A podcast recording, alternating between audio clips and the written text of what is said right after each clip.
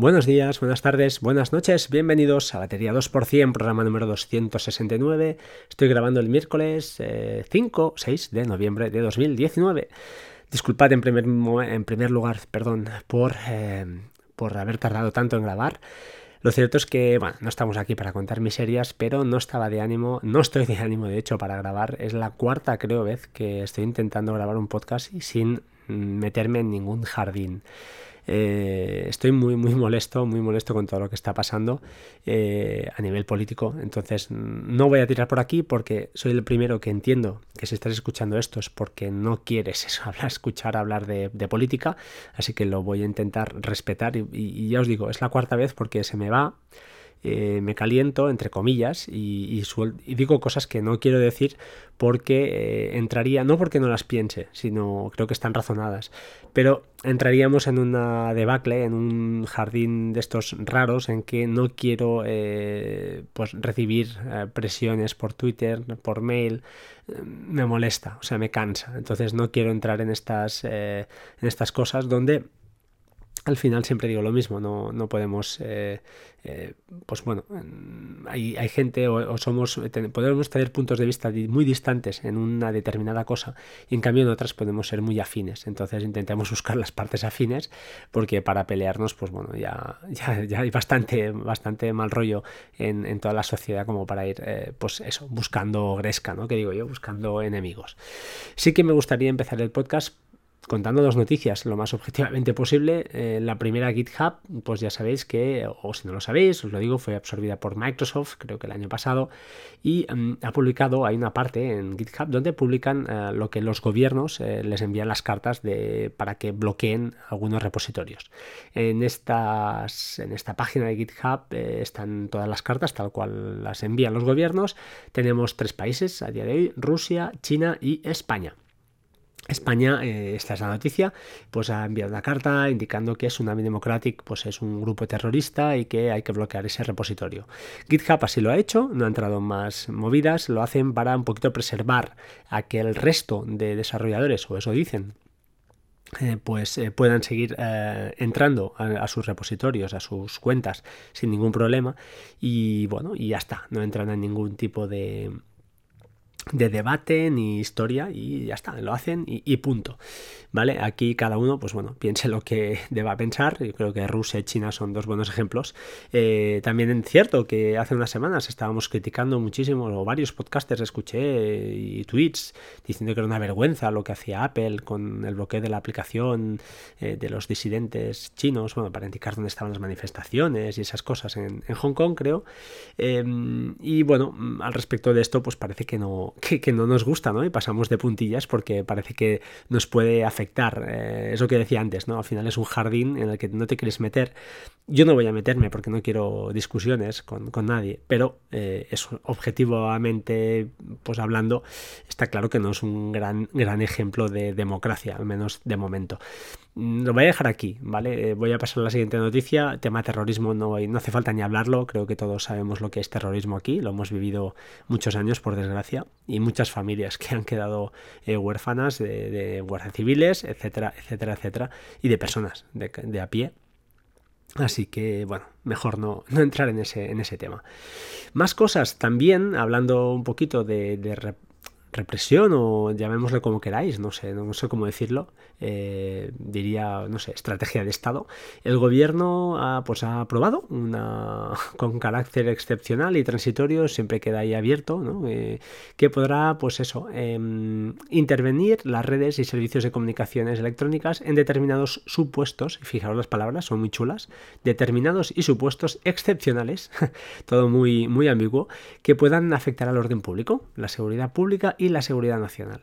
Bueno, ya está. Eh, pues si hacemos una manifestación de, a favor de los pelirrojos, pues podrán, si al gobierno les gusta, pues no habrá ningún problema y lo veréis en las televisiones y veréis entrevistas y todo muy chulo.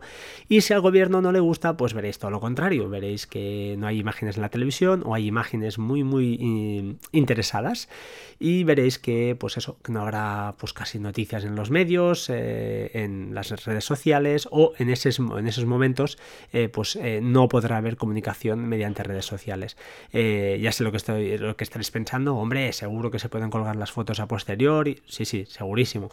Pero de momento es una forma de mm, reprimir, ¿no? No sé cómo decirlo, cualquier tipo de mm, manifestación a favor de los pelirrojos que no le, o en contra, que le pueda o no le pueda gustar al, Estado. Así que bueno, gracias Papá Estado por pensar por mí y nada, muy, muy agradecido por mi parte.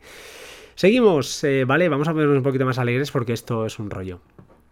Eh, he instalado Catalina, he instalado Catalina en mi MacBook Pro eh, desde cero, además.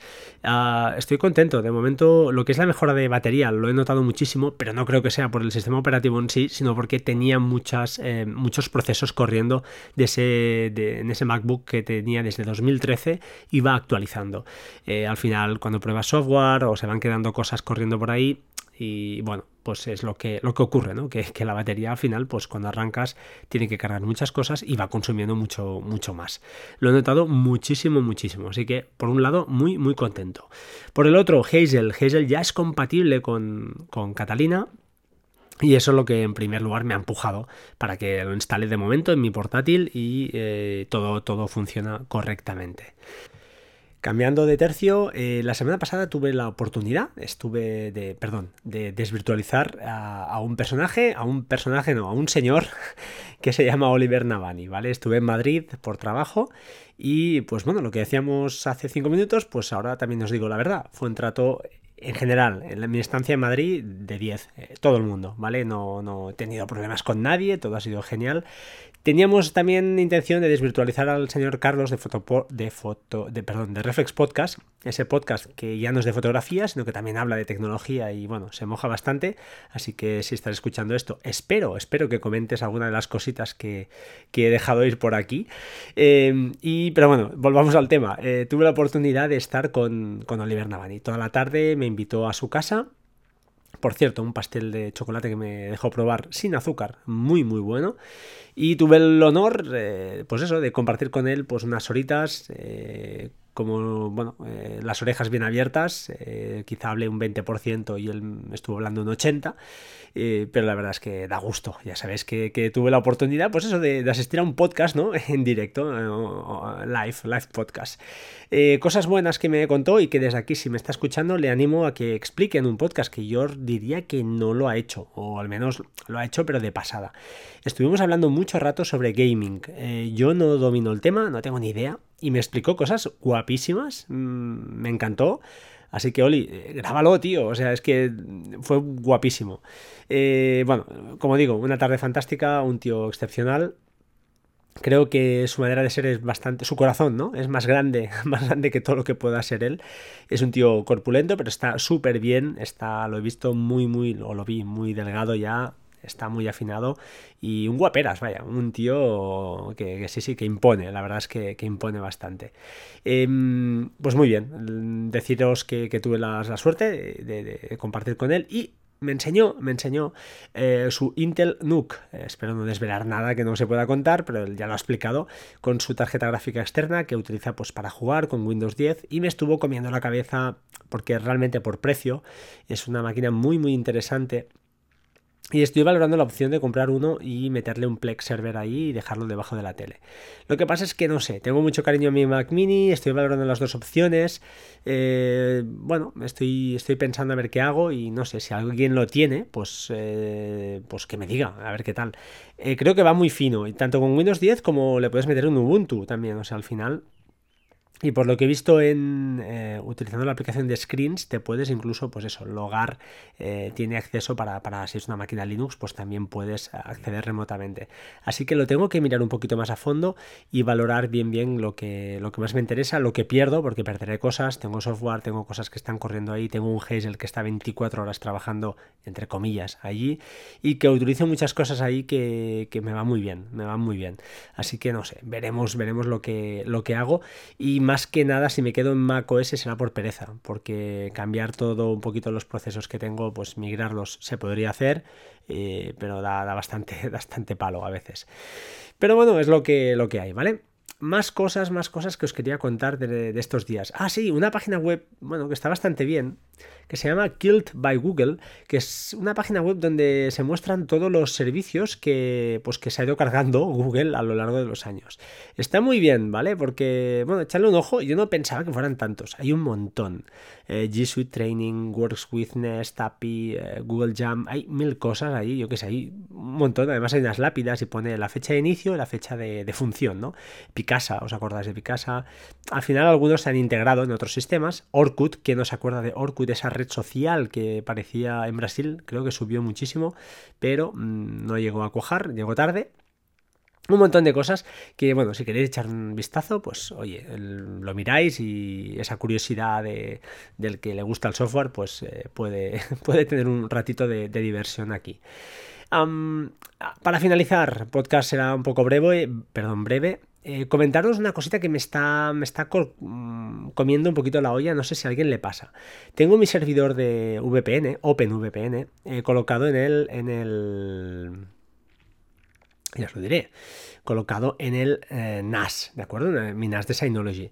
Y eh, no he tenido problemas de conexión, porque de hecho ya sabéis que hay que tocar el fichero, creo que es eh, OpenVPN, no sé qué, fichero hay que tocar, pero es muy sencillo, hay que tocar tres o cuatro cosas, muy, muy sencillitas, y la cosa funciona. Y lo cierto es que me va bien. Entonces, el único cambio que, hice yo para probar era que en vez de eh, bueno, editar el fichero este que es con extensión o VPN, esto sí que seguro, pues toqué lo que es la opción de DHCP Option, que lo que hace es decirle pues qué servidor de DNS quieres usar.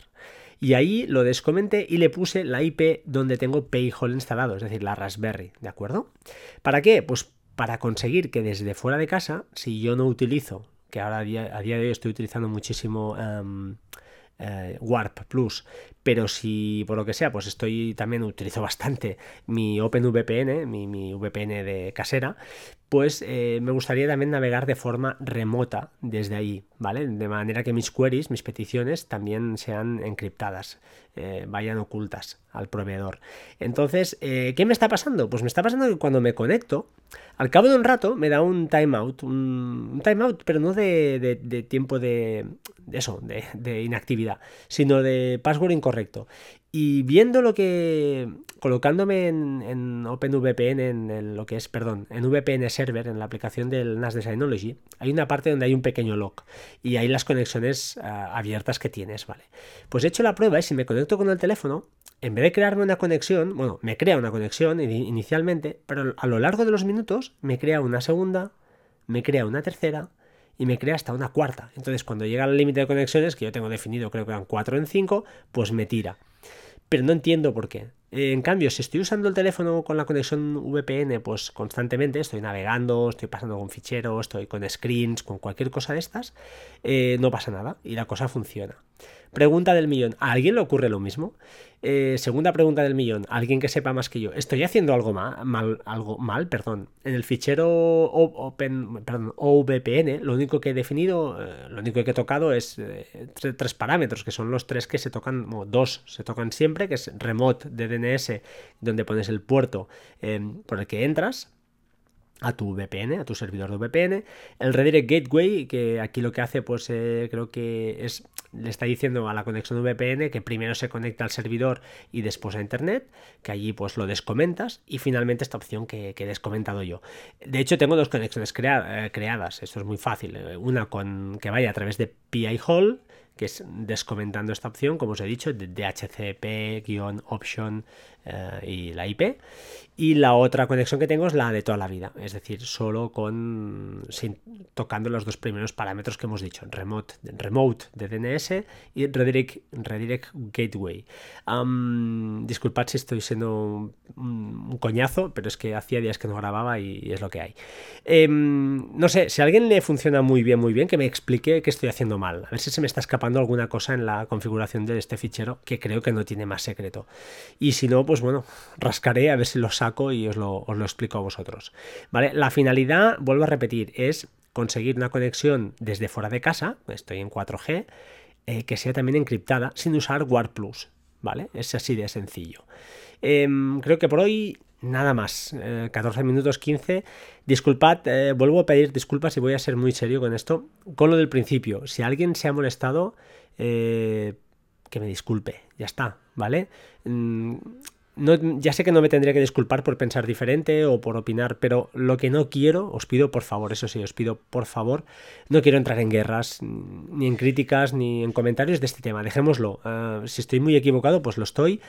Eh, disculpadme si os ha molestado y si no, pues también matemos este tema y seamos, miremos el punto de vista de la tecnología, que siempre es el que estoy mirando yo. También es cierto y tengo que reconocerlo que no acostumbro, ya lo sabéis, a comentar, a hacer opinión, con lo cual quizá alguien me podría eh, pues eh, reprochar que tú nunca es verdad, hablas de estas cosas y, cuando digo estas cosas quiero decir de, este tipo de cosas que suceden alrededor de estas pues, grandes compañías pero me ha salido así porque, porque me toca de cerca y ya está, ¿vale? Y nada más, eh, chicos, eh, pronto estamos en Navidad, bueno, hay que intentar ser felices también, no podemos dejar de hacer un poquito nuestras vidas, aunque pasen todas estas cosas. A mí me afectan personalmente, sinceramente me afectan y mucho, pues porque no sé, porque soy muy empático o por lo que sea, pero Mm, con mis sombras y mis luces, pues cada uno es como es y, ya está. Y no hay que echarle más, más, cosas. Ni soy un santo, ni soy una persona que sea una excelente persona, pero tampoco soy una persona mala. Me considero una persona pues normal, normal y corriente. Desde aquí un saludo a todos. Eh, a ti no también, si me estás escuchando, ya sabes por qué. Te envié un correo el otro día, me contestaste, fuiste muy amable.